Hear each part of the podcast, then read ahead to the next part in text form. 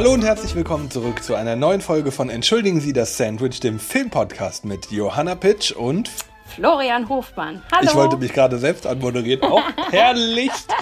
Willkommen zu unserem Lieblingsgenre. Heute wieder mit ein paar Horrorstreifen. Ich Was weiß, heißt denn Lieblingsgenre? Habe ich dich angesteckt etwa? Weil eigentlich hast du doch Horrorfilme nie gemocht, oder? Ja, ich, ja, ich muss sagen, naja, nie gemocht, würde ich jetzt mal nicht sagen, aber es war jetzt nicht mein Favorite äh, hm. Thing, wo ich jetzt einfach sagen ha. würde, gehe ich hin. Ja, Johanna, damit hast du mich sehr Ability to influence. Yes. Ja. Da sind wir wieder beim englischen Begriff. Wir sprechen heute über Mike Flanagan. Ja. Das ist ein britischer Regisseur und Drehbuchautor, der in den letzten Jahren sehr, sehr viele Netflix Kurzserien vor allen Dingen gemacht hat ja. und vor allen Dingen mit einigen, ja, bahnbrechenden, würde ich jetzt mal sagen, Horrorstreifen das Genre etwas durchgewirbelt hat, wenn man es so mhm. ganz einfach auf den Punkt bringen möchte. Und zwar mit den Kurzserien, über die wir jetzt mal einzeln so sprechen wollen. Diese Haunting-Serien, also äh, auf Deutsch heißen sie Spuk in Hill House und Spuk in Bly Manor. Mhm. Und dann gibt es noch Midnight Mass. Mhm. Und Midnight Club. Gänsehaut, Midnight Club. Gänsehaut um Mitternacht oder irgendwie so ist der deutsche Titel, glaube ich. Ich glaube, bei Midnight Mass ist es sogar auch der deutsche Titel, der englische. Ja, nee, genau, das ist gleich. Und jetzt, also und weshalb wir uns dieses Thema jetzt sozusagen rausgesucht haben, weil wir wollen ja tatsächlich auch nochmal Folgen explizit zu bestimmten RegisseurInnen machen haben aber gesagt, jetzt am 12. Oktober kommt nämlich die neue Staffel, The Fall of the House of Asher, also der Niedergang. Der Untergang der des Untergang. Hauses Asher. Genau. Ähm, und tatsächlich haben wir uns das zum Anlass genommen, uns diesen oder seine Werke auch einfach jetzt nochmal ähm, durchzugehen, weil wir tatsächlich auch beide sehr große Fans von ihm sind. Also ich wahrscheinlich noch mehr, ich weiß es nicht. Ich kann natürlich nur für mich ich sprechen. Schon. Aber ähm, ich finde einfach, dass er etwas macht, was so wo ich, also, dass ich, ich kenne wirklich keinen anderen Regisseur, bei dem ich so sehr, also so geprägt bin, dass, wenn wirklich ich lese, dass es ein Film von ihm ist oder eine Serie von ihm ist, tatsächlich mag ich die Serien von ihm deutlich lieber als die Filme. Da, aber sobald ich lese Mike Flanagan, bin ich sofort involviert und bin sofort da und gucke alles, was sozusagen von ihm irgendwie ist. Vielleicht ist es sogar der internationale oder der amerikanische oder der britische, der englischsprachige Sebastian Fitzek, mhm, um es jetzt ja. mal vielleicht so auf den Punkt mhm, zu bringen, der mhm. vielleicht das Horrorgenre so etwas, ja, es geht mir ähnlich, in dem, also wenn ich höre, Mike Flanagan macht was Neues, mhm. super, mhm. freue ich mich drauf. Mhm, also ich finde, was halt für mich so besonders bei ihm ist, ist, dass er sich immer, und das ist ja was, was ich mag, das habe ich auch bei Elvis beispielsweise erklärt, wenn du etwas hast, du hast eine textliche Grundlage, sag ich mal, und du machst dann dein eigenes draus. Das ist etwas, mhm. was ich bei jedem Regisseur unglaublich wertschätze. Und das ist eben auch bei Mike Flanagan der Fall, weil der ganz oft Themen nimmt, die schon da gewesen sind. Also jetzt, wenn wir zum Beispiel beim Beispiel The Haunting of Hill House oder Spuk in Hill House bleiben, dann ist das ja eine Textvorlage, die aus den 50ern ist tatsächlich. Also ähm, mhm. The Haunting of Hill House ist schon 52, glaube ich, schon mal verfilmt worden und in den 90ern tatsächlich auch noch mal wieder remaked, also wiedergemacht worden mit Catherine Zeta-Jones, Liam Neeson und ähm, Owen Wilson. Also da war auch ganz, ganz viele äh, bekannte SchauspielerInnen damals in diesem Film. Das war einer meiner Lieblingshorrorfilme, als ich noch klein war. Und ähm, Und tatsächlich, also ich fände es auch spannend, den jetzt nochmal zu schauen, weil ich glaube, es wäre jetzt wirklich auch nochmal eine ganz neue Seherfahrung, den nochmal so zu sehen. Aber, und das ist eben das, was Mike Flanagan macht. Er nimmt sich diesen Text und macht daraus etwas Neues, was aber immer noch an diesem Text sozusagen hängt. Und das finde ich so bewundernswert, dass er das schafft, dieses Alte mit etwas Neuem zu verbinden und irgendwie was ganz Außergewöhnliches daraus zu machen. Und das ist wirklich The Haunting of Hill House, absolute Schauempfehlung. Also jeder, der mich kennt, weiß, dass ich jedem schon mal diese Serie empfohlen habe, weil ich sie wirklich so poetisch geschrieben und so wunderschön inszeniert finde. Muss ich wirklich sagen. Also ihr merkt, ich bin ein großer Fan. Stimme ich zu und vor allen Dingen, weil er eine andere Spur Horror bedient als die klassische Dauer-Jumpscare-Geschichte. Ja. Denn Mike Flanagan erzählt das einfach so schön weg, dass man das, also, dass man Spaß hat, sich der Geschichte hinzugeben, sich dabei natürlich auch zu gruseln, das mhm. ist klar, mhm. und sich unwohl zu fühlen, aber mit den Figuren erkundet, wie diese Geschichte da vonstatten geht. Also es ist ja bei den Horrorfilmen leider meistens der Fall, also Beispiel The Nun jetzt oder Conjuring, die ganzen Filme aus diesem Universum sind ja einfach unheimlich platt ja. erzählt. Ja. Ähm, da geht es wirklich nur um dieses Gruseln und, und immer um dieses Übernatürliche, also etwas, was von außen sozusagen diesen Grusel hervorruft. Einfällt. Genau, ja. Ja.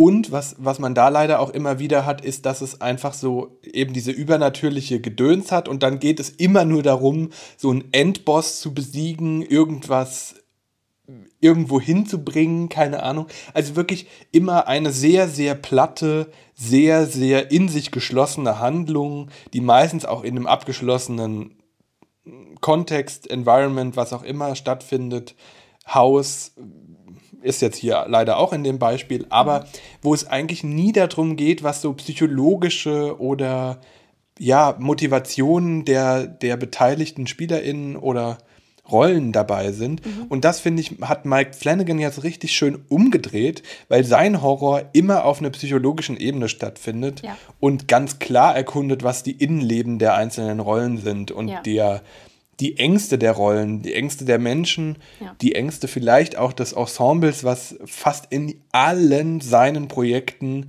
in irgendeiner Art und Weise gibt es einen Stamm Ensemble, was mhm. damit dabei ist, finde ich auch immer toll, wenn das im Theater passiert, mhm. weil man einfach weiß, da ist ein Cast, der arbeitet gerne miteinander, mhm. der hat Ideen, mhm. die beschäftigen sich garantiert hundertprozentig zusammen mit Mike Flanagan damit, was sie als nächstes machen wollen. Also ja. da entsteht was im Ensemble in der Gemeinschaft und das macht gleich viel, viel mehr Bock, viel, viel mehr Spaß zuzugucken, als wenn man eben so einen abgelutschten Streifen da wieder vorgesetzt mhm. bekommt, wo man nach zwei Stunden weiß, huch, jetzt habe ich mir zweimal fast in die Hose gemacht, weil es da irgendwelche Jumpscares gibt mhm. und habe aber nichts davon. Mhm. Ja, total.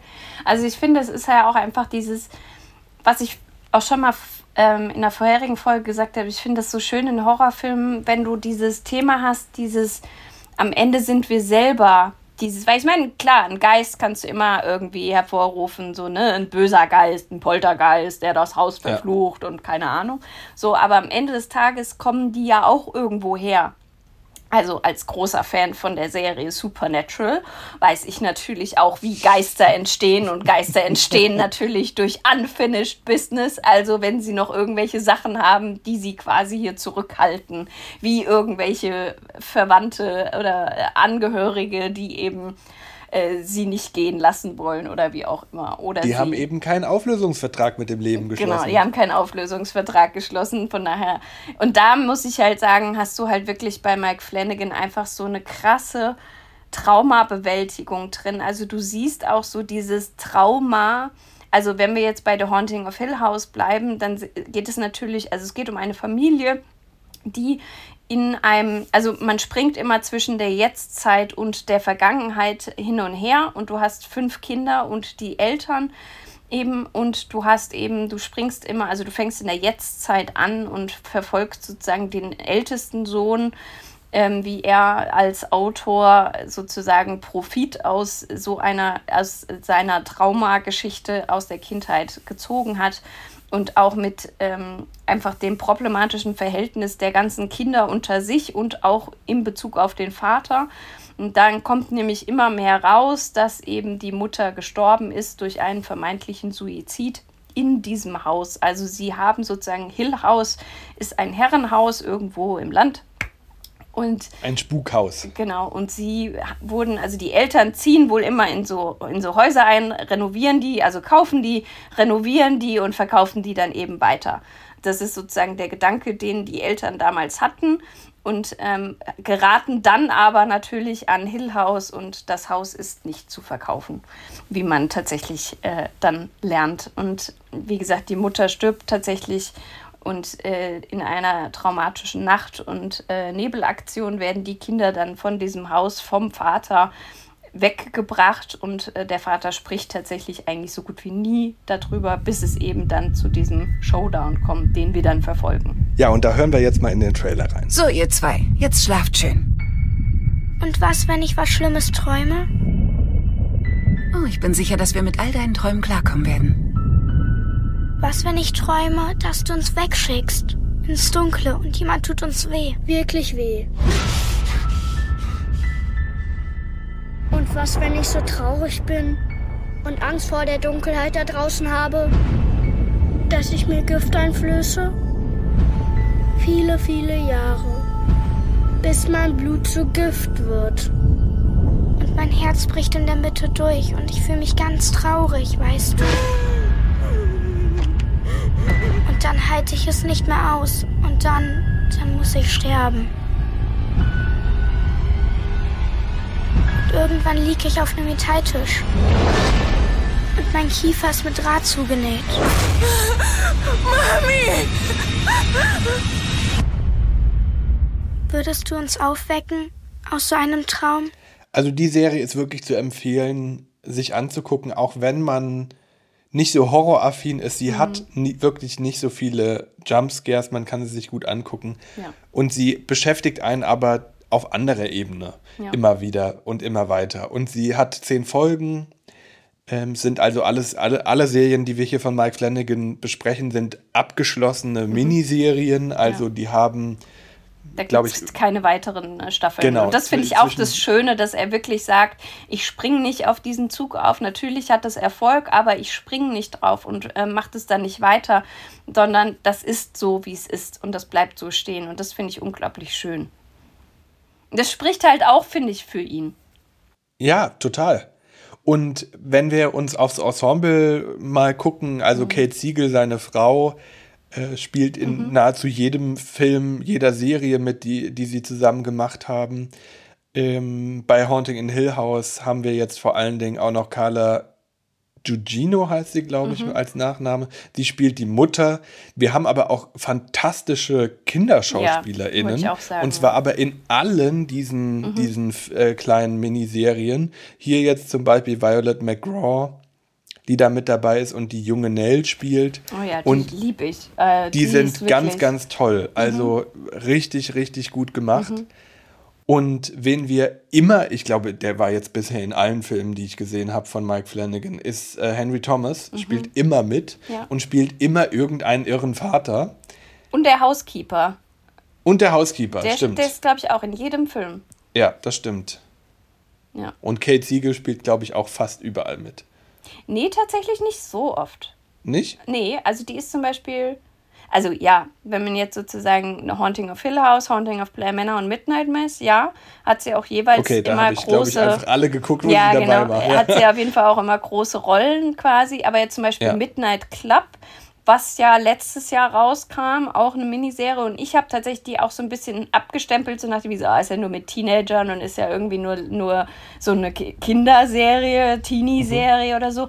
Was es aber wirklich nicht ist. Also wirklich, du unterschätzt es, weil du, du also Midnight Club betreust du sozusagen, also du folgst krebskranken Jugendlichen, die tatsächlich in so einem Haus wieder, also es ist tatsächlich in jedem. Mhm mehr oder weniger, also Midnight Mess fällt so ein bisschen raus, finde ich, aber du hast immer so dieses Motiv dieses Horrorhauses oder dieses besonderen Hauses, ähm, das eben bestimmte Phänomene erzeugt, sage ich jetzt mal, um es äh, neutral auszudrücken. und, ähm, tatsächlich hast du das bei Midnight Club auch. Und ähm, äh, eben, wie gesagt, sehr, also eigentlich todkranke Jugendliche, die da eben in diesem Haus zusammenkommen und die dann da eben bestimmte Dinge erleben. Also auch wirklich gut gemacht und überhaupt nicht dieses Teenie-Gedöns, was ich erwartet hatte, als ich sozusagen damit angefangen habe, sondern wirklich wieder ganz super durchdacht und unglaublich spannend. Das habe ich leider einfach gar nicht geguckt. Ich dachte die ganze Zeit, das ist Midnight Mass und das ist dasselbe. Mhm. Es gibt nämlich auch noch eine Serie von 2021 mit dem Titel Midnight Mass. Also Mitternachtsmesse. Und da geht es tatsächlich das erste Mal bei Flanagan jetzt um eben auch diese Supernatural-Elemente, die tatsächlich ausbrechen und einfallen in der Welt. Mhm. Aber ich finde, auch da ist es im Unterschied jetzt zu The Nun und Conjuring und wie sie nicht alle heißen, diese ganzen Horrorstreifen, die in der Hinsicht sehr plump damit umgehen, ist es hier auch ein Geister der Vergangenheit, psychologischeres Beschäftigen damit. Und Aber ich finde vor allem, auch vor allem Midnight Mass ist enorm gesellschaftskritisch. Also das, ja. was die anderen vorher nicht so hatten, ist Midnight Mass enorm gesellschaftskritisch. In, insbesondere kurz nach der Pandemie oder Pandemieausbruch quasi, hast du wirklich dieses, wie gehst du damit um, dass also dieses, dieses Schwarz-Weiß-Sehen sozusagen, ne? Also bist du drin oder draußen sozusagen. Dieses, das war unglaublich stark, was dann diesen, diesen christlichen Glauben und diesen Fanatismus. Das wollte ich gerade sagen. Nämlich vor allen Dingen noch dieses religiöse Element mhm. äh, zu haben in, innerhalb einer Zeit, wo man darauf angewiesen war oder wo man den Glauben nicht verlieren wollte. Und es ist in, in einer gewissen Art und Weise sinnbildlich, es ist so eine sterbende Stadt, in Anführungszeichen. Mhm am Wasser auf einer Insel, mhm. auf die ein Priester kommt, der erstmal irgendwie fremd scheint, der dann aber nach und nach irgendwie Wunder und eine, eine Spiritualität bei allen auslöst, durch eben mhm. das, was da passiert in dieser kleinen Stadt. Mhm. Und das finde ich ist so ein, so ein schönes Beispiel dafür, wie überfordert die Gesellschaft manchmal auch mit dem Leben ist mhm. Mhm. und wie überfordert man auch manchmal aber auch mit Religion ist. Aber wie sehr auch eigentlich du auf diese, auf diese Führung hin hoffst sozusagen, weil ich mhm. meine, genau das ist es ja, was er, was er macht. Er führt ja was quasi, genau. Beziehungsweise er ist ja noch nicht mal die radikale Person, würde ich sagen, sondern es ist ja tatsächlich seine, seine, diese Priesterin da, wie auch immer. Was sagt man denn, keine Ahnung. Ja, die, ja, diese, diese ähm, Beth heißt die da in dem genau. Dings, die keine Ahnung, also auf jeden Fall seine rechte Hand quasi. Und ja. das ist tatsächlich die, die dann diese Radikalität in dieses ganze Vorhaben bringt, weil er ist tatsächlich eher, finde ich, getrieben durch dieses Ich möchte nicht alleine sein. Also er ist tatsächlich ja auch noch in Liebe quasi zu seiner vorherigen Liebe. Also was da rauskommt, Spoiler-Alarm. Also er ist sozusagen tatsächlich der alte Priester, der vorher auch schon dort in dem Ort war der aber irgendwo in Jordanien oder ich weiß gar nicht wo, ja. auf Pilgerreise tatsächlich dann diesem Monster begegnet, was er dann mitbringt. Und ähm, er kann dann quasi durch Blut durch, von diesem quasi Monster Menschen heilen und Wunder vollbringen quasi. Und was aber halt eben nur dazu führt, dass er eigentlich das ganze Dorf in diese Monster verwandelt, sozusagen. Und dann gibt es eben diesen Showdown und ähm, genau, und du hast wirklich diese, dieses, entweder du bist dafür oder dagegen. Also du hast wirklich so dieses Schwarz-Weiß-Denken sehr stark und auch immer wieder so, so Gaslighting-Momente, so nach dem so, nee, das hast du nicht so gesehen. So, ne? Und ähm, das finde ich gerade zu der Zeit, als diese Serie rauskam, sehr bewundernswert, dass er sich so daran getraut hat und es auch so inszeniert hat. Guten Morgen. Ich weiß, Sie haben heute Morgen mit jemand anderem gerechnet. Sie sollen wissen, dass ich nur helfen möchte und mich darauf freue, Sie kennenzulernen.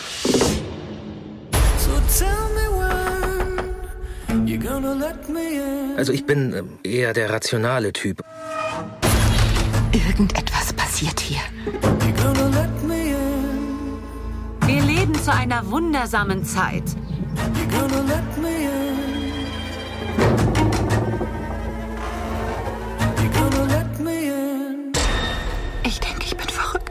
Ich meine, was macht schon ein bisschen Wahnsinn unter Freundinnen aus? Komm schon. Das ist nicht witzig. Komm schon. Was stimmt denn nicht mit Sie auf?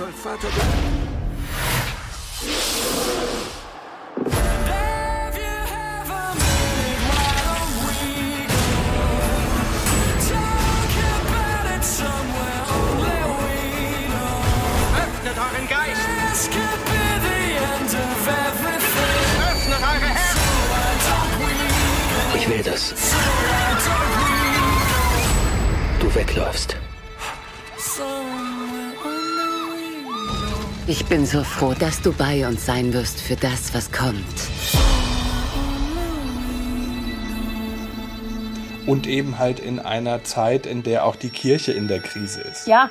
Und Gemeinschaft in dem Sinne in der Krise Ja. steckt. Also wie wollen wir leben, mit welchen Geistern leben wir, wem geben wir uns mit welcher Hingabe hin und wie können wir gemeinsam ja, Zusammenhalt gestalten, weiß ich nicht. Wie, also wie wollen wir leben? Das sind einfach so Kernfragen, die man, finde ich, in einem Horrorgenre überhaupt nicht vermutet. Ja. Und die hinter diesem Deckmantel von eben dieser, diesem Vorurteil von plumper Unterhaltung mit Supernatural-Elementen eben da so tief drin steckt.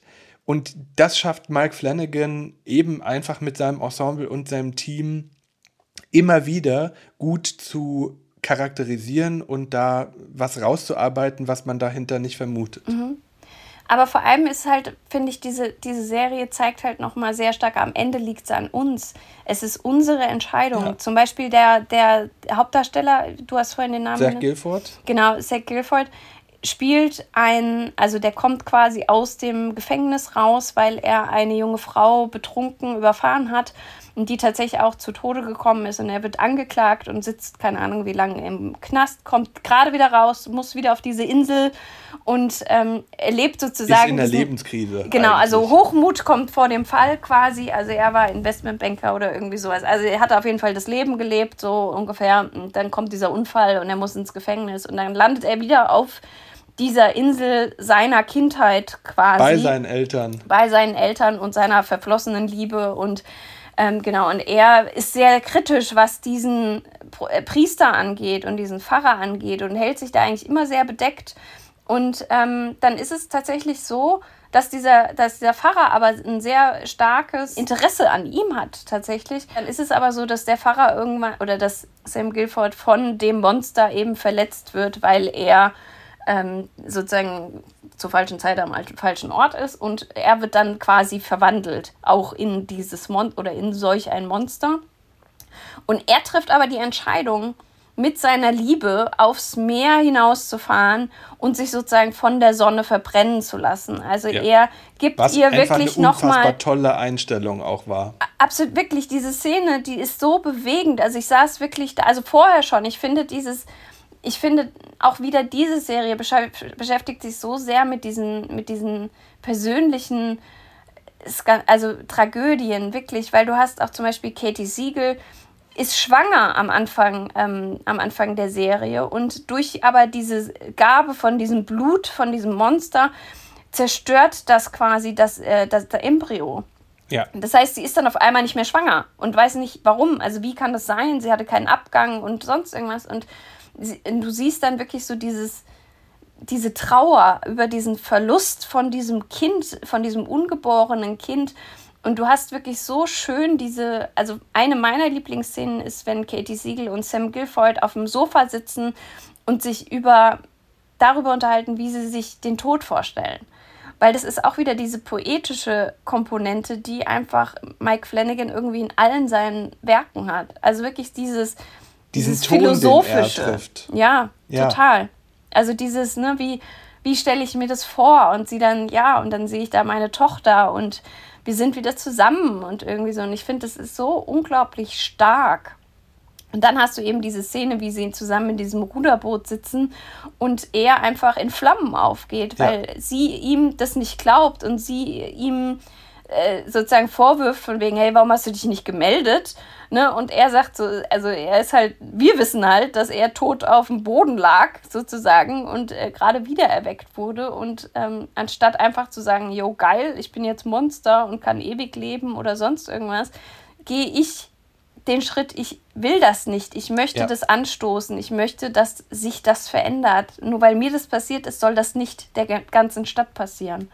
Und das ist, finde ich, einfach der Kern dieser Serie, dieses von wegen am Ende sind wir selber es. Oder auch am Ende ist es ja tatsächlich auch so, dass ja alle sterben, weil die, ähm, die letzten verbleibenden Menschen tatsächlich alle Hütten und Unterstände an, äh, anzünden. Das heißt, also diese Monster können im Tageslicht nicht überleben. Und, ähm, und dann aber auch dieses, wie dann die, die Eltern von Sam Guilfoyle quasi sozusagen noch in dieser Liebe irgendwie verbunden sind. Also ich finde, da sind so viele unglaublich schön menschlich inszenierte Szenen drin.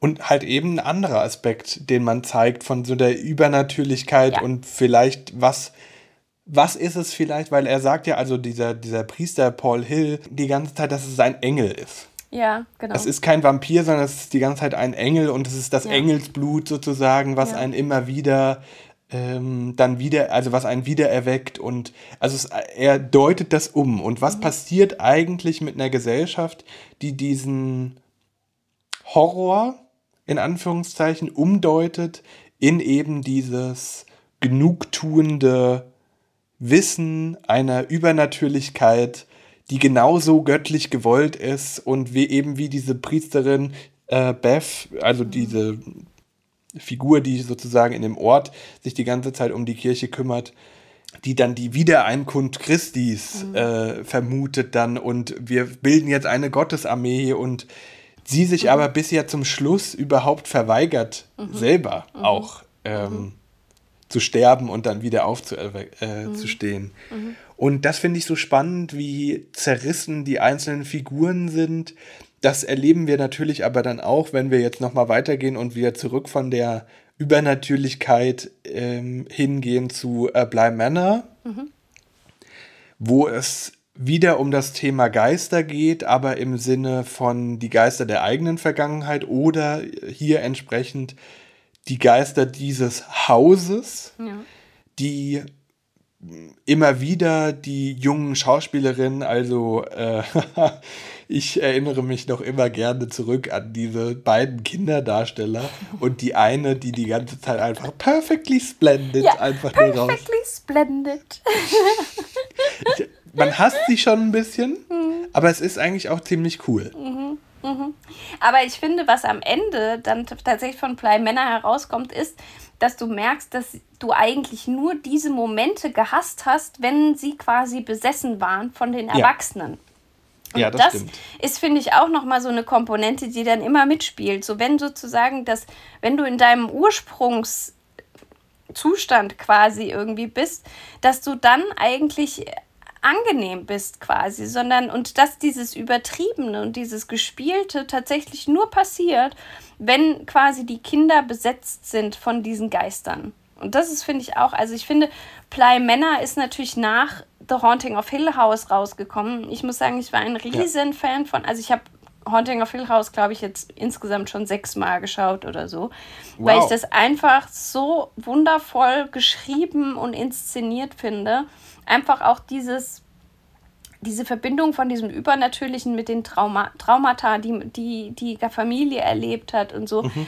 Und dann kam Plei Männer und dann hast du dieses Ensemble-Spiel, wo ich im ersten Moment gedacht habe, ach guck mal, die spielen, also die, das setzt an, aber das setzt nicht an. Also die Themen sind schon auch ähnlich, weil du auch wieder dieses Geisterhaus hast, in genau. Anführungszeichen. Genau.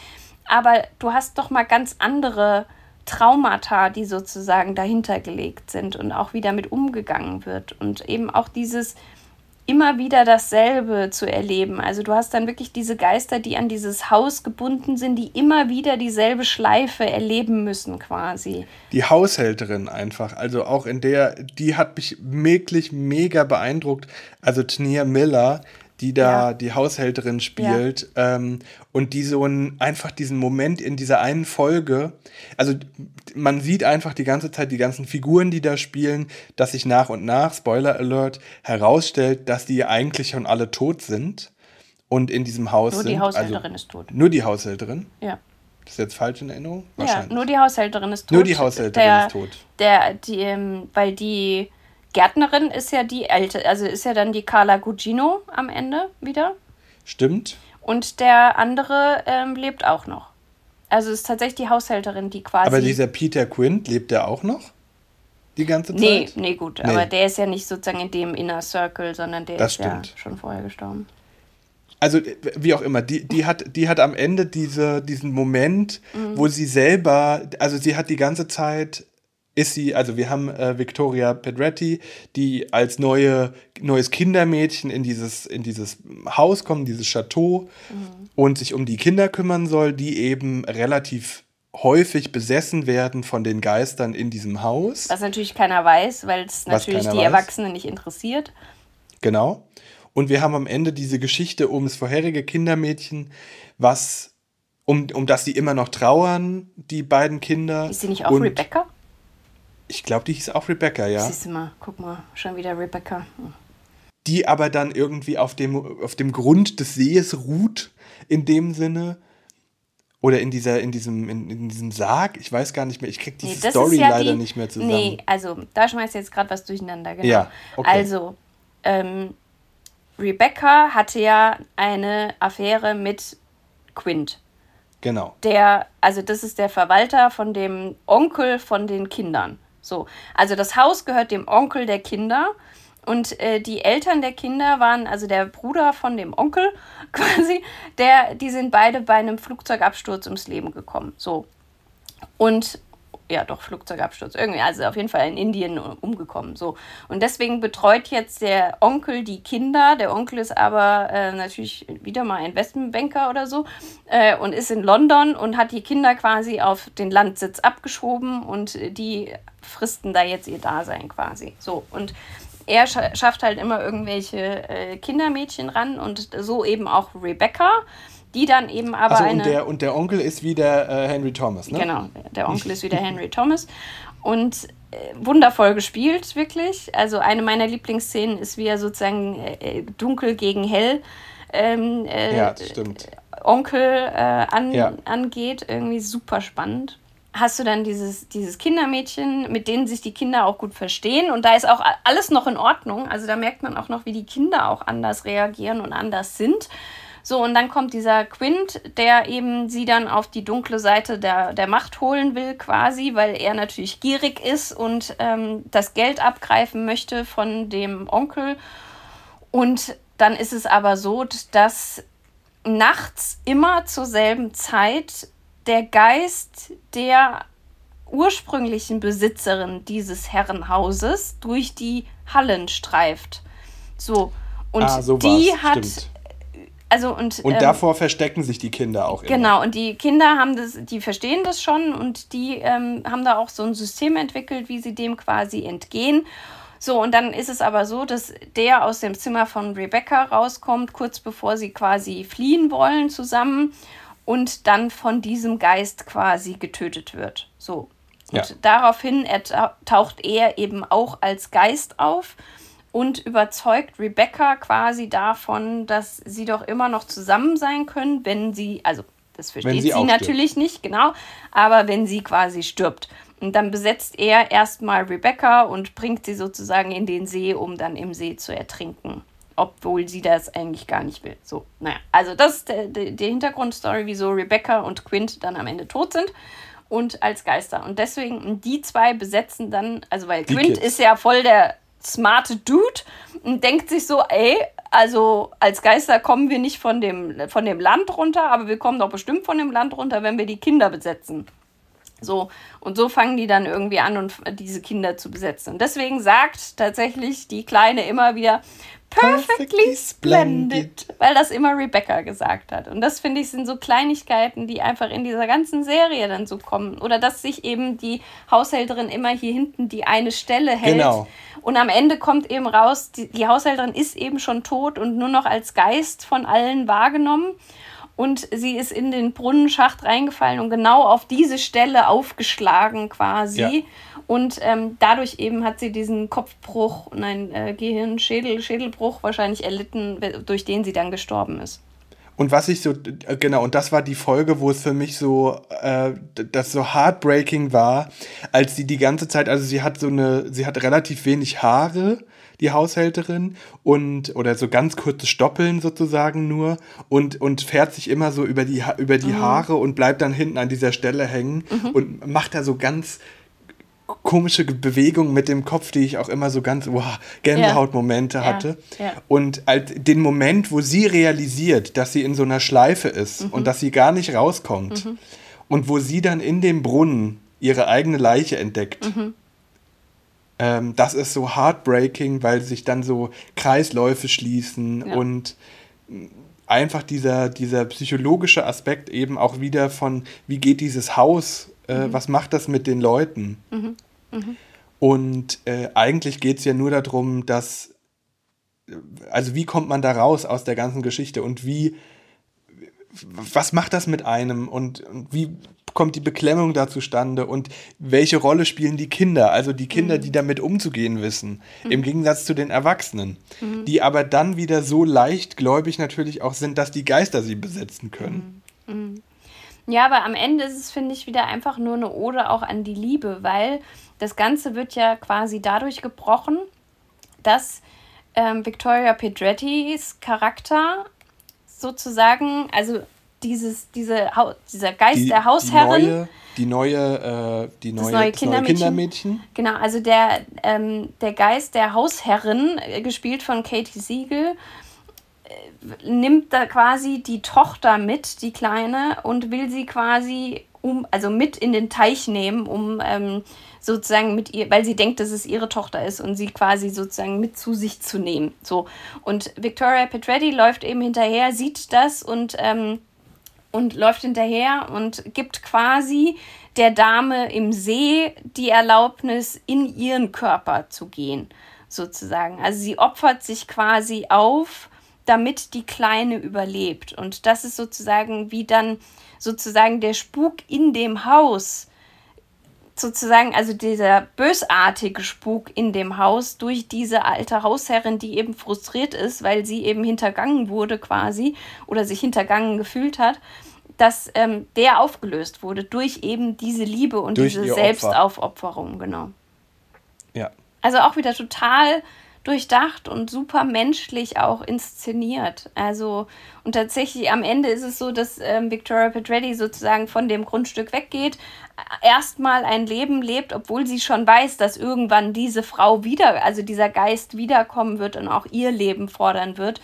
Und anstatt dann zu sagen, ich mache so weiter wie sie quasi, hat sie sich aufgeopfert als die neue Frau im See. Also sie stirbt dann quasi in dem See und ähm, aber unterbricht diesen Kreislauf des, dieser, dieser, dieses Hasses. Also sozusagen Mhm. dieses, weil der, die, vorher- der vorherige Geist, der will ja immer wieder neue Opfer, also nach der Devise, wenn ich tot bin, dann sollt ihr auch nicht leben, so ungefähr.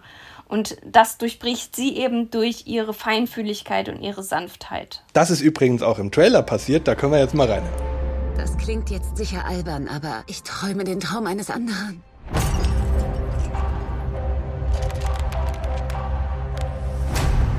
Was für Träume?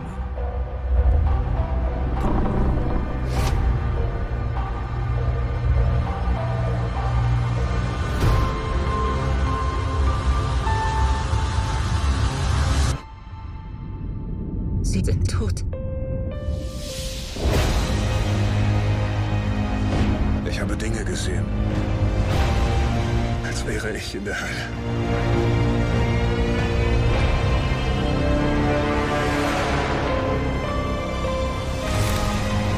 Menschen hier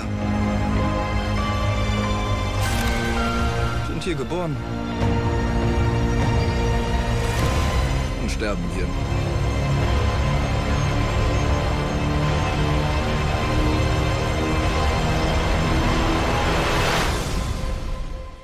Also es ist auch wirklich sehr zu empfehlen. Und wenn wir jetzt vielleicht zum Abschluss dieser Folge, Johanna, noch auf einen Film eingehen, den wir noch gesehen haben. Den ich noch vorhin, kurz bevor wir aufgenommen haben, extra morgens um neun angefangen habe zu schauen. Und zwar den wirklich an den ursprünglichen Film von Stephen King, The Shining, ein ja eigentlich Horrorklassiker, muss man ehrlicherweise sagen, von Stanley Kubrick, anschließender Film. Und zwar auch wirklich nach, äh, also der kommt von, aus dem Jahr 2019 von Mike Flanagan in Kombination mit Stephen King geschrieben ähm, und directed. Ähm, Dr. Sleeps Erwachen heißt er auf Deutsch, einfach nur Dr. Sleep auf Englisch.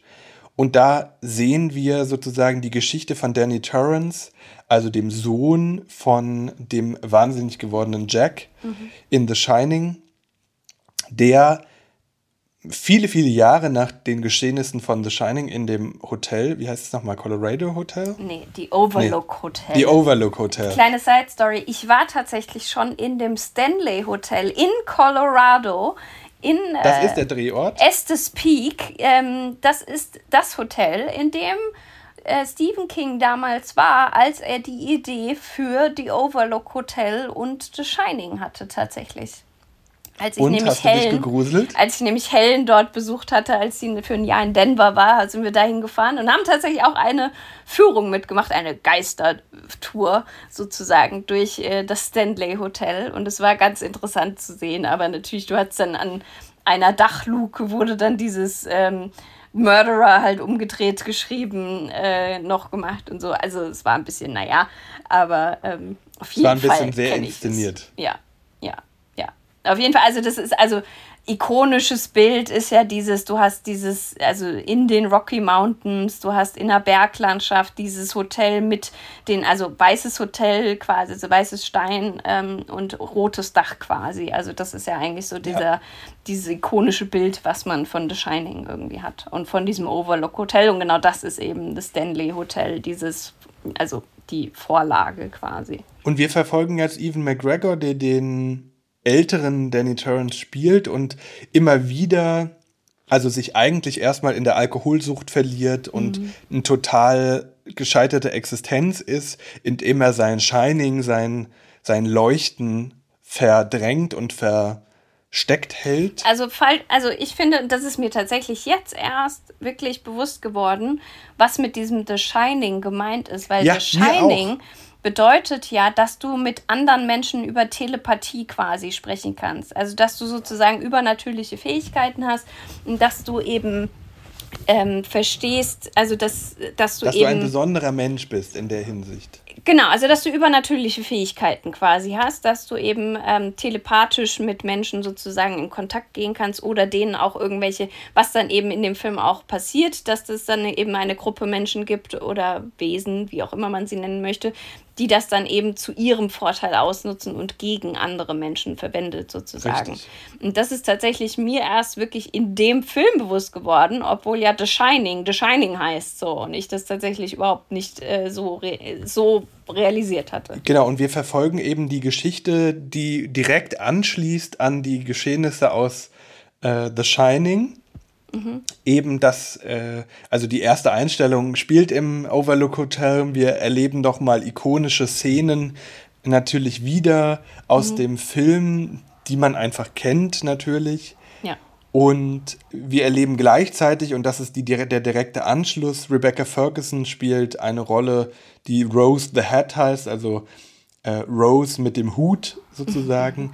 Also eine Art Vampir Gruppe, die sich irgendwie der wahre Knoten nennt mhm. und eine und sich von dieser Shining Essenz, also von der Angst und dem Steam. Genau, also es ist wohl so, dass diese, dass diese insbesondere Kinder, weil Kinder sind ja. noch sehr nah mit diesem oder sehr rein, sagen wir es so, mit dieser, mit dieser Intuition und mit diesen übernatürlichen Fähigkeiten verbunden. Und die produzieren dann quasi so einen Steam, so einen Dampf. Und von diesem Dampf, von diesem Steam ernähren sich diese Gruppe und ziehen daher dadurch auch so ein gewisses ewiges Leben in Anführungszeichen. Also die sind nicht unverwundbar, aber die altern quasi nicht, wenn sie eben eat well, ne? also wenn sie sich gut ernähren. Und genau. gut ernähren ist in dem Bezug auf diesen Dampf dieser übernatürlichen Kinder bezogen. Und die reisen dann durchs ganze Land und äh, töten dann tatsächlich eben diese Kinder, die sie gesehen haben mit diesen übernatürlichen Fähigkeiten.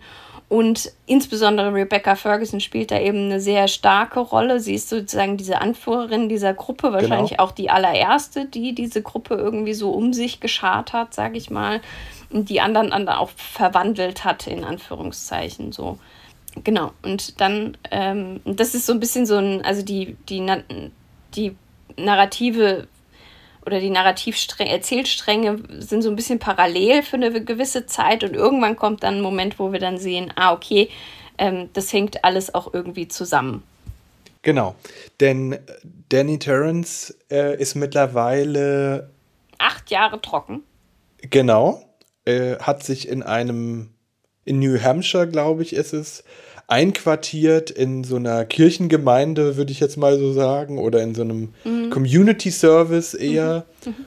Und versucht sich da eigentlich zu verstecken, muss man ehrlicherweise sagen. Genau, also er hat, also am Ende sagt er, er hat immer gesagt, keep your shine out of sight. Also sozusagen, er versucht, also er verbindet, und das finde ich, das mehr, äh, sieht man in dieser einen Einstellung sehr schön, er verbindet diese übernatürlichen Fähigkeiten, die er hat, nur mit Alkohol. Also er sagte auch in der Szene, als er diese acht Jahre, also du kriegst ja bei den anonymen Alkoholikern beispielsweise so so, so, Münze. so Münzen, je nachdem, wie lange du schon trocken bist. Und ähm, er ist eben acht Jahre trocken und steht dann da vorne und erklärt dann von wegen, ich habe immer gehofft, durch diesen Alkohol und durch diese Gewalt und diese, diese Wutausbrüche, dass ich so meinen Papa ähnlich, also so, dass ich so wieder eine Verbindung zu meinem Papa herstellen kann, weil er das eben war, weil ich ihn so erlebt habe. Und du siehst da eben auch dieses, wie er sozusagen versucht dann, das einfach zu verbessern und zu verändern. Und dann gibt es eben eine Szene relativ gegen Ende, wie er quasi einem jungen Mädchen, die eben auch enorme übernatürliche Fähigkeiten hat, mit der er quasi wie so eine Brief Freundschaft über Telepathie äh, aufgebaut hat. Abra. Ja, genau. Und die dann äh, zusammen gegen eben die äh, Figur von Rebecca Ferguson vorgehen wollen, wie er sich wieder mit ihr verbinden möchte und denkt, er muss das über den Alkohol machen. Und wie er dann sozusagen diesen Alkohol mitnimmt und denkt, äh, ich kann das nur, wenn ich betrunken bin oder wenn ich eben berauscht bin quasi. Und ähm, da lernt er aber erst so von wegen, nee, das bin halt ich und ich habe einfach immer nur dieses The Shining in mir unterdrückt und diese Intuition auch unterdrückt. Und das fand ich auch eine unglaublich starke Szene. Du hast die Gabe, wie ich. Du musst mir jetzt zuhören. Die Welt ist ein hungriger Ort. Ein düsterer Ort. Hallo. Ich kannte nur zwei oder drei Leute, die so waren wie wir. Und die sind tot. Als ich klein war, bin ich auf diese Dinge gestoßen.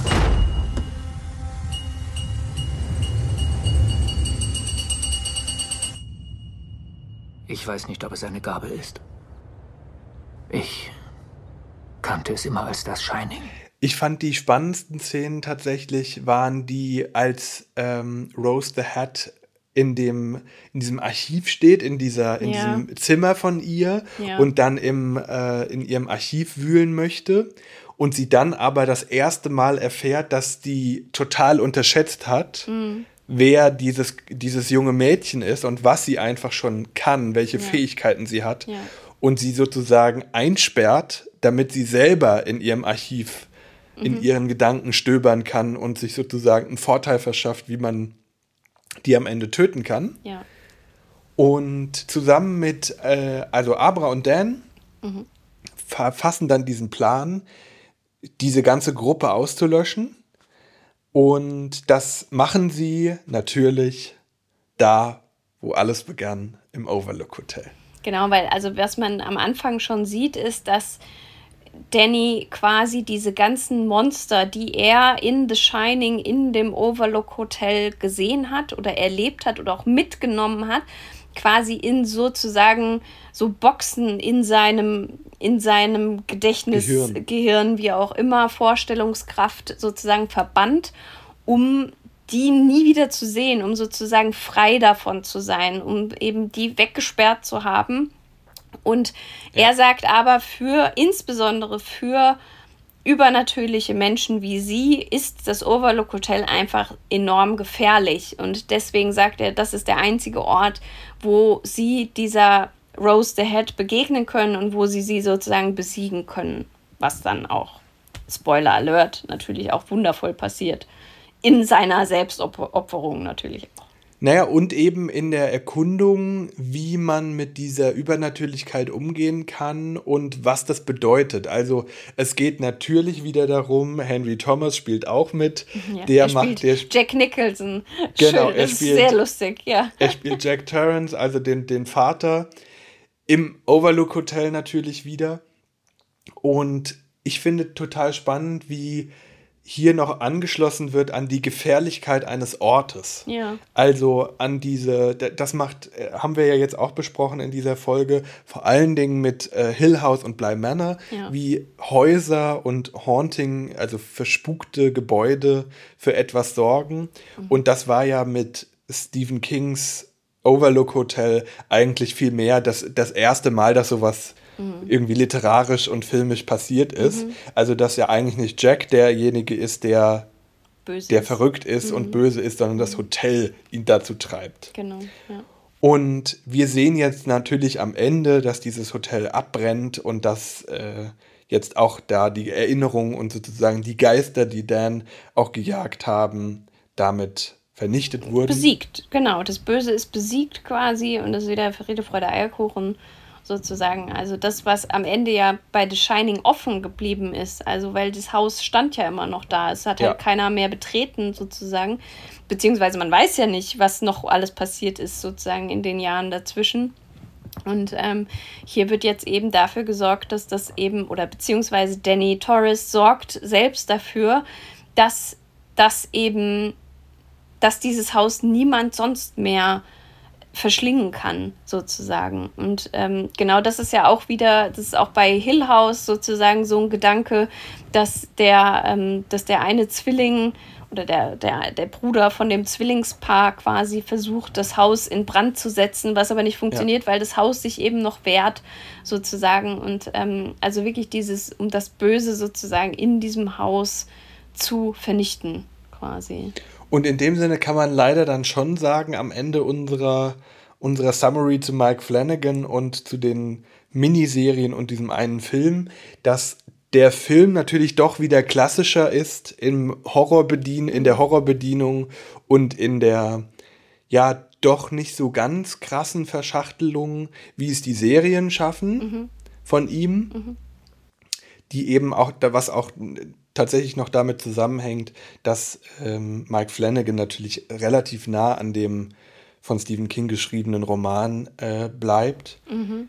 und sich natürlich an den anderen Film anschließen möchte und dementsprechend nicht so frei in der Adaption ist, wie er es vielleicht mit seinen Serien ist, die auf Stoffen basieren, aus denen er sein eigenes Ding macht. Aber trotzdem muss ich sagen, dass er, dass es ein sehr guter Film war, weil Das ähm, finde ich auch. Das weil finde ich, auch. finde, du merkst trotzdem, dass der durchdacht ist. Ne? Also auch dieses, und ich finde, was mir jetzt so im Nachhinein auch oft auffällt, ist auch, du hast doch auch immer so eine leichte gesellschaftliche Kritik. Also, weil das ist eine Szene, da, da ist die ähm, Rebecca Ferguson mit ihrem ähm, Crow, also einen von der Gruppe, zusammen und sagt eben so, von wegen, also das ist sozusagen dann diese acht Jahre später, also man lernt sie schon kennen, als auch Danny Torres sozusagen schon in, ähm, In New Hampshire?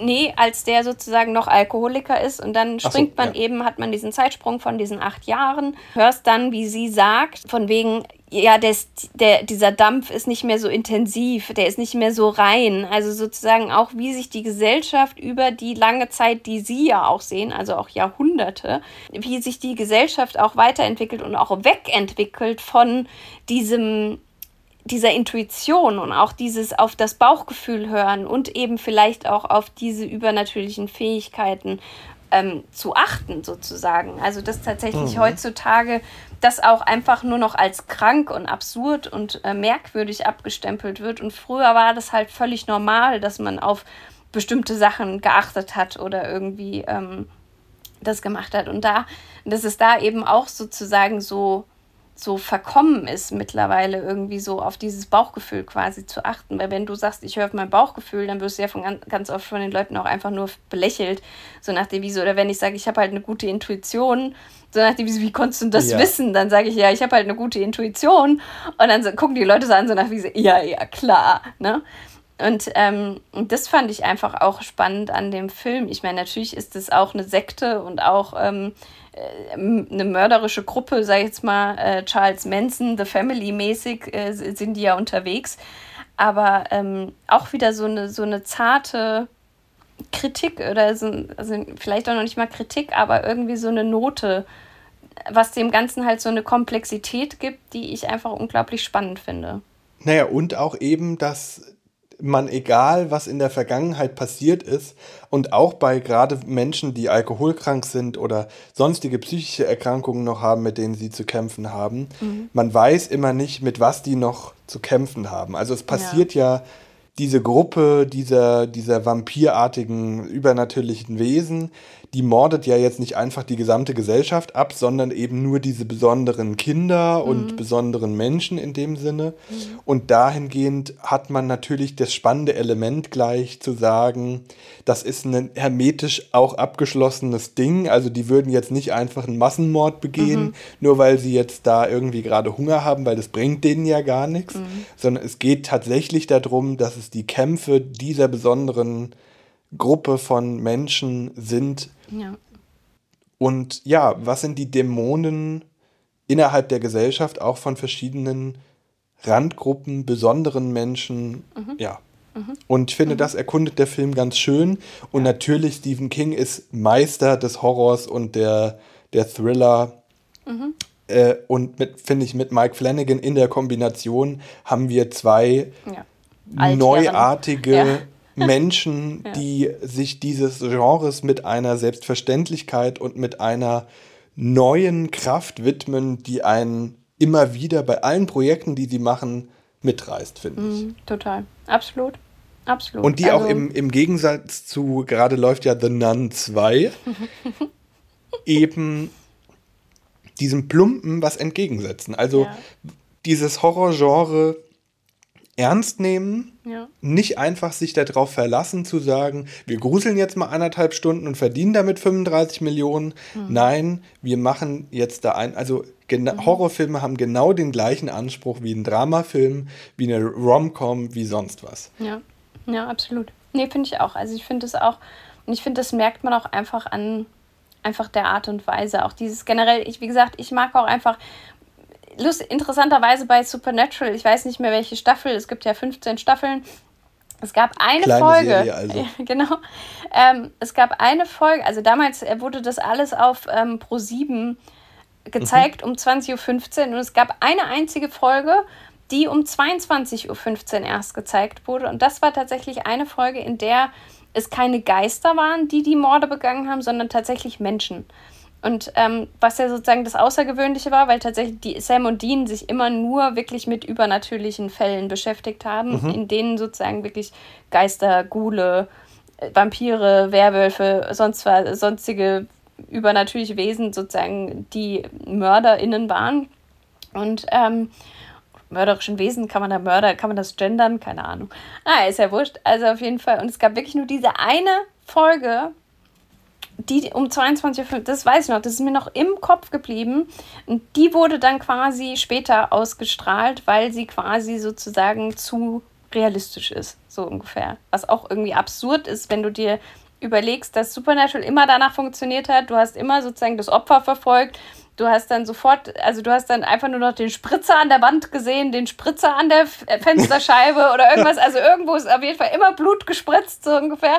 Und das war immer die Einleitung, weil ich hatte mal wirklich so eine Zeit, wo ich irgendwie so am Anfang, also die ersten Staffeln vor allem, es wird dann noch super komplex und auch echt cool ähm, aber so am Anfang ist es sehr klassisches äh, Horror-Muster-Motiv, so nach der Wiese, ne? Also fühlt sich verfolgt, wird tatsächlich verfolgt und Blut spritzt an die Wand. So, ne?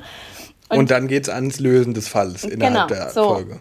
Genau, und also prinzipiell auch, äh, wir hatten ja die Folge schon mit Who Done It quasi, äh, nur halt eben auf übernatürliche Wesen bezogen. Also auch, also absolute Sehempfehlung.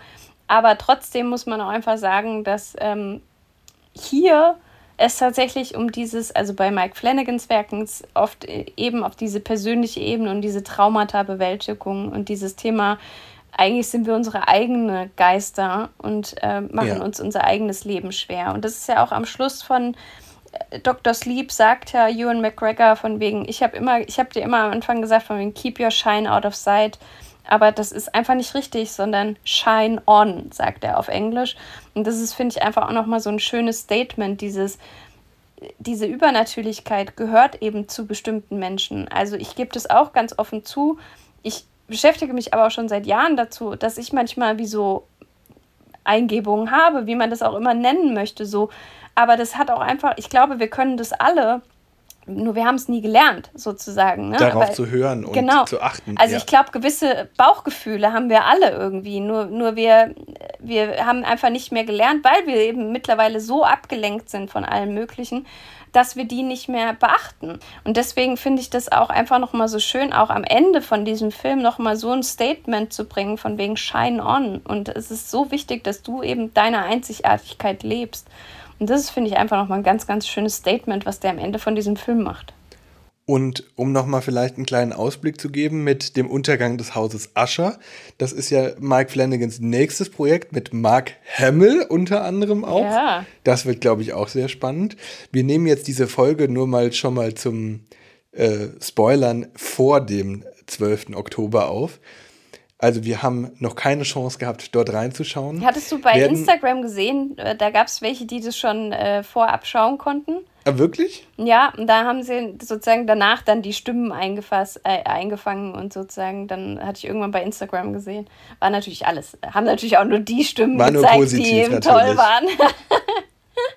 Ja, aber ich glaube, also ich bin sehr gespannt drauf, was Mike Flanagan jetzt mit einem historischen, literarischen Stoff von Edgar Allan Poe anstellt, den jetzt man eigentlich im, eher im Theater vermuten würde, anstatt als ein Horror, also ne, Flanagan-Horror, psychologischer etwas draus zu vermuten. Also ich bin sehr gespannt darauf. Ich bin sehr gespannt. Total. Ich werde sogar dafür extra einen Einen Monat Netflix. Netflix-Account machen, aber Ja, ich muss mir dann auch einen machen. Ja. Wir sind ja beides keine Netflix-AbonnentInnen mehr Ja.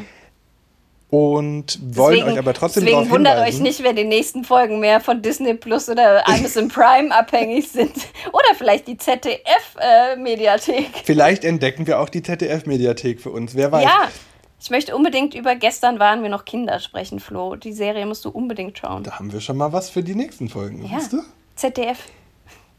Jetzt schaut ihr erstmal Mike Flanagans Bitte. Serien. Ja. Und zwar bei Netflix. So, äh, wir müssen noch bewerten, Flo. Ja, lass uns doch einmal durchgehen. Also, Haunting of Hill House. Oder bewerten wir nur den Film? Nee, also, nö, ich würde schon alles bewerten, aber Okay. du weißt, was bei mir kommt. Also von Da, daher bei dir kommt die deins- 5. Genau, bei, bei dir zählt, zählt wohl mehr deine, deine Dings. Ich, ich bin bei Haunting of Hill House. Ich fand tatsächlich Bly Manor besser. Echt? Ja. Spannend, ja. weil es mich mehr mitgerissen hat am Mhm. Ende Mhm. sogar noch. Ich fand das mit diesem roten Raum da bei Hill House und sowas, das fand ich am Ende ein bisschen, hm, aber verstehe ich, weil das irgendwie aus, aus Originale ist. Ich glaube, Hill House kriegt von mir vier Mhm. Sandwiches und Bly Manor viereinhalb. Mhm. Wow, Mann, Flo. Ja, ich, ich steige richtig hoch ein jetzt hier, ja. äh, Midnight Mass bekommt von mir auch viereinhalb. Mhm. weil ich das einfach ganz grandios fand, wie das da erzählt wurde auch. Und Dr. Sleeps Erwachen kriegt vier. Meine Güte, Flo. Also, Ja, wir sind in ganz hohen Also bitte, Gefilden. bitte hört euch das an. Flo, der sonst sehr, sehr knauserig mit seiner Sandwich-Verteilung ist und gerne den Großteil der Sandwich für sich behalten möchte, ist hier Ja. unglaublich großzügig und verteilt die. Sandwiches wie, keine Ahnung was, wie Bombschen beim Faschingsumzug. Hast du, hast du irgendwas anderes außer fünf? Ähm, also ich würde sagen, Haunting of Hill House ist bei mir tatsächlich sehr stark die Verknüpfung zu dem Remake aus den 90ern. Und deswegen Mhm. ist das bei mir tatsächlich sehr emotional belegt und deswegen hat das auf jeden Fall fünf. Aber Playa Männer kriegt von mir auch fünf. Midnight Mass kriegt von mir viereinhalb, weil mich das irgendwie anders gecatcht hat irgendwie. Ja. Ähm, Gut, ich bin sehr empfänglich für so äh, Science Fiction Mhm, in dem genau. Sinne. Deshalb hat mich das nochmal anders gecatcht. Genau. Ja. Ähm, Midnight Club kriegt von mir vier.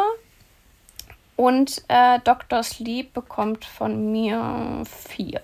Also auch Johanna ist äh, mit sehr hohen Bewertungen am Start, sind aber auch alles sehr, sehr gute Ja. Erzeugnisse, Ja, sage ich ja, jetzt mal am. Ende. Was ich halt bei Dr. Sleep einfach auch so schön fand, war auch wieder diese Verbindung zu dem Alten zu schaffen, also zu The Shining. Mhm. Also du hast ja auch wirklich, was wir vorhin auch gesagt haben, du hast bestimmte ikonische Szenen des Films, des ersten Films quasi halt nochmal re, wie sagt man, äh, reimagined, reinszeniert. Ja, genau. Aber gibt es auch irgendwie. so- Und wir besuchen eben, es gibt eine Szene, in der äh, Evan McGregor sozusagen das Haus wieder, äh, also den, das Hotel Ja. wiederbelebt Erweckt, ja. und erweckt, genau, wo er auch sagt, ich gehe jetzt mal rein, ich muss es erstmal aufwecken. Ja, genau. Und dann einmal durch das ganze Hotel läuft Mhm. und wir natürlich dann die Schauplätze wieder sehen, wo wir wissen, was sich im ersten Teil abgespielt hat, wo der Horror sozusagen sitzt. Ja. Ähm, Eben und auch das dieses, sind eben dieses Loch in der, in der Tür, wo eben Genau. Jack Torres die, die Axt durchge... Dann dieses, Hier kommt Jackie. Ja, genau, hier kommt Johnny. Johnny sagt er sogar, ja stimmt. ne? Also, ähm, das ist irgendwie so diese, also das ist, finde ich, so, so schön einfach zu sehen, so wie das, wie das Alte so. Und ich meine, das muss man ja wirklich sagen, diese Szene, damit startet ja Dr. Sleep diese Szene, ähm, wenn die Kamera dem, Mit dem dem. Go-Kart hinterher fährt, also sozusagen Danny fährt auf dem Go-Kart und die Kamera Mhm, mhm, fährt, äh, fährt äh, ihm hinterher. Das ist ja tatsächlich damals Filmgeschichte gewesen, weil Richtig, es tatsächlich mit der Dolly, ne? genau, weil es ähm, es gab eben diese neue Erfindung, diese Dolly, mit dem du einfach viel flexibler warst in der Kameraführung. Also eine Dolly ist eine Kamera auf einem fahrbaren Gerät. Genau. sozusagen. Also man hatte da das erste Mal die Möglichkeit, mit einer Kamerafahrt, die länger ist, ähm, jemanden zu verfolgen. Und das wurde eben ikonisch in dieser Szene äh, filmgeschichtlich Genau. abgebildet. Genau, wie man eben diesem Jungen auf dem Go-Kart eben folgt und durch die Gänge und dann landet er quasi vor diesen Mädels, vor diesem Zwillingspaar in den Genau. hellblauen Kleidern. Und ähm, genau, und damit fängt auch eben der Film an. Und ähm, also da auch einfach diese Rückbezüge zu dieser Geschichte, auch zu der Filmgeschichte irgendwie, finde ich einfach wirklich. Also, das muss ich schon sagen, okay, ich erhöhe meine Bewertung. Er kriegt noch ein halbes Sandwich drauf. Er kriegt also auch viereinhalb. viereinhalb von mir, ja. Nee, tatsächlich. Absolut. Dr. Sleeps Erwachen könnt ihr euch bei Amazon Prime anschauen. Yes. Und alle anderen Schaut's Mike an. Flanagan Erzeugnisse gibt es bei Netflix.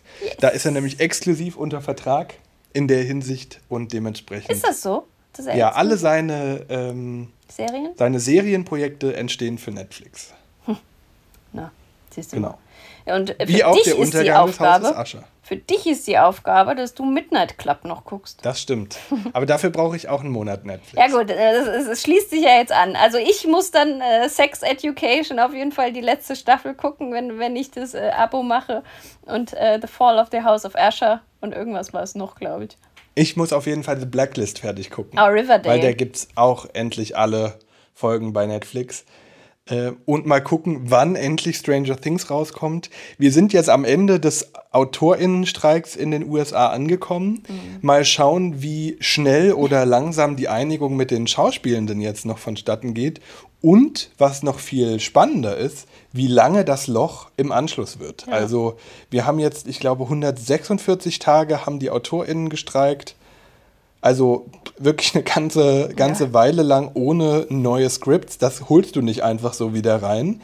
Es wird irgendwann das Loch geben, in der Material für Hollywood fehlt. Ich befürchte, es wird nicht nächstes Jahr sein, sondern erst im übernächsten Jahr, weil es eben so lange Produktions Vorlauf äh, gibt. Ja. Vorlaufe gibt und eben manche Sachen auch schon verschoben wurden, wie zum Beispiel unser heißgeliebter Dune, äh, der in diesem Herbst so rauskommen sollte. Mein heißgeliebtes Dune. Ja, ich gehe nur rein Sinne. wegen Austin Butler. ich bin jetzt die letzten zwei Tage auf meinem Weg zum Theater. Ich war die letzten zwei Abende im Schauspiel äh, Frankfurt und bin immer schön auf dem Weg dann auf der Kaiserstraße runter, also Anfang von der Kaiserstraße, die noch gute Kaiserstraße. Äh, und dann ist so eine äh, Douglas-Filiale und dann ist schön Yves Saint Laurent und ähm, Mi oder wie auch immer dieser Duft heißt und ein großes Bild von Austin Butler. Und jedes Mal laufe ich vorbei und werfe ihm einen Kusshand zu. Von daher. Mal gucken, wann der bei Mike Flanagan mitmacht. Ich freue mich aber jetzt auf, wie heißt der, irgendwas, The Biker oder irgendwas, kommt doch jetzt auch ein Film mit äh, Austin Butler und Jodie Comer und ähm, Tom so, Hardy ja. raus. Stimmt. Also, äh, Ich weiß gar nicht, wie der aus, auswendig heißt. The Biker meine ich, oder irgendwie so, irgend, also irgendwie Irgendwas. Absurdes als Titel, ja, genau. Irgendwie, also passt schon, wenn es um eine Motorradgang geht. Das stimmt. das stimmt. The Bike Riders. Ah, da siehst du irgendwas mit Bike. Ich kann euch auf jeden Fall auch noch empfehlen, ähm, im Kino zu schauen The Creator. Ein Science-Fiction-Film. Wir müssen auch mal über einen Science-Fiction-Film reden, Johanna. Ja, wir, wir, so werden über Science-Fiction-Filme reden. Ja. Ja. okay. Gut. Ist okay. In diesem Sinne, wir wünschen euch jetzt einen Es schönen gibt da bestimmt irgendwas bei. Disney Plus. Ich habe jetzt, ein, aber jetzt definitiv neuerdings einen Disney Plus Account. Von daher äh, wundert euch nicht, falls die nächsten, auf, äh, nächsten Folgen definitiv mehr über Disney Plus oder Prime. Disney äh, Plusiger werden. Disney Plusiger, genau. Wir wollten doch über Ariel reden, oder? Wollten wir das? Ja. Ich, ich glaube, ich möchte nicht über Ariel reden. Okay, dann muss ich auch nicht gucken, ist auch okay. Sehr gut. So. So. Jetzt sind wir wieder abgeschwiffen, abgesch abgeschwiffen, abgeschweift. Ihr könnt euch natürlich weiterhin bei uns melden mit euren Filmbewertungen zu diesen Folgen und zu diesen Filmen und Serien von Mike Flanagan. Würde uns sehr interessieren, ob ihr das genauso toll findet wie wir. Außerdem freuen wir uns natürlich über eure Bewertungen unseres Podcasts und über Stars, weitere Angel, Zuschriften. Richtig, Five Stars, alles drunter geht natürlich gar nicht. Es Ist gesperrt auf der Bewertungstastatur. Und natürlich über eure Zuschriften, was wir an unserem Podcast verbessern sollen. Und wir freuen uns natürlich auch gerne, wenn ihr uns Filmempfehlungen weitergebt, die wir in unserem Podcast besprechen sollten. Ja, weil wir Jawohl. wissen ja auch nur bestimmte Sachen oder haben bestimmt sozusagen so einen Fokus und von daher ist es ja auch spannend von euch zu hören, äh, wie euer Fokus ist und worüber ihr gerne einfach mal ähm, sprechen wollen würdet. Von daher oder uns hören, Uns. sprechen, also Genau. uns sprechen hören wollen würdet. Von daher, äh, genau, als her damit. In diesem Sinne, bleibt gesund, Jupp. genießt den Filmherbst und Winteranfang Genau. und wir hören uns Wir in der hören nächsten uns. Folge. Also, schönen Danke. Tschüss. Tschüss.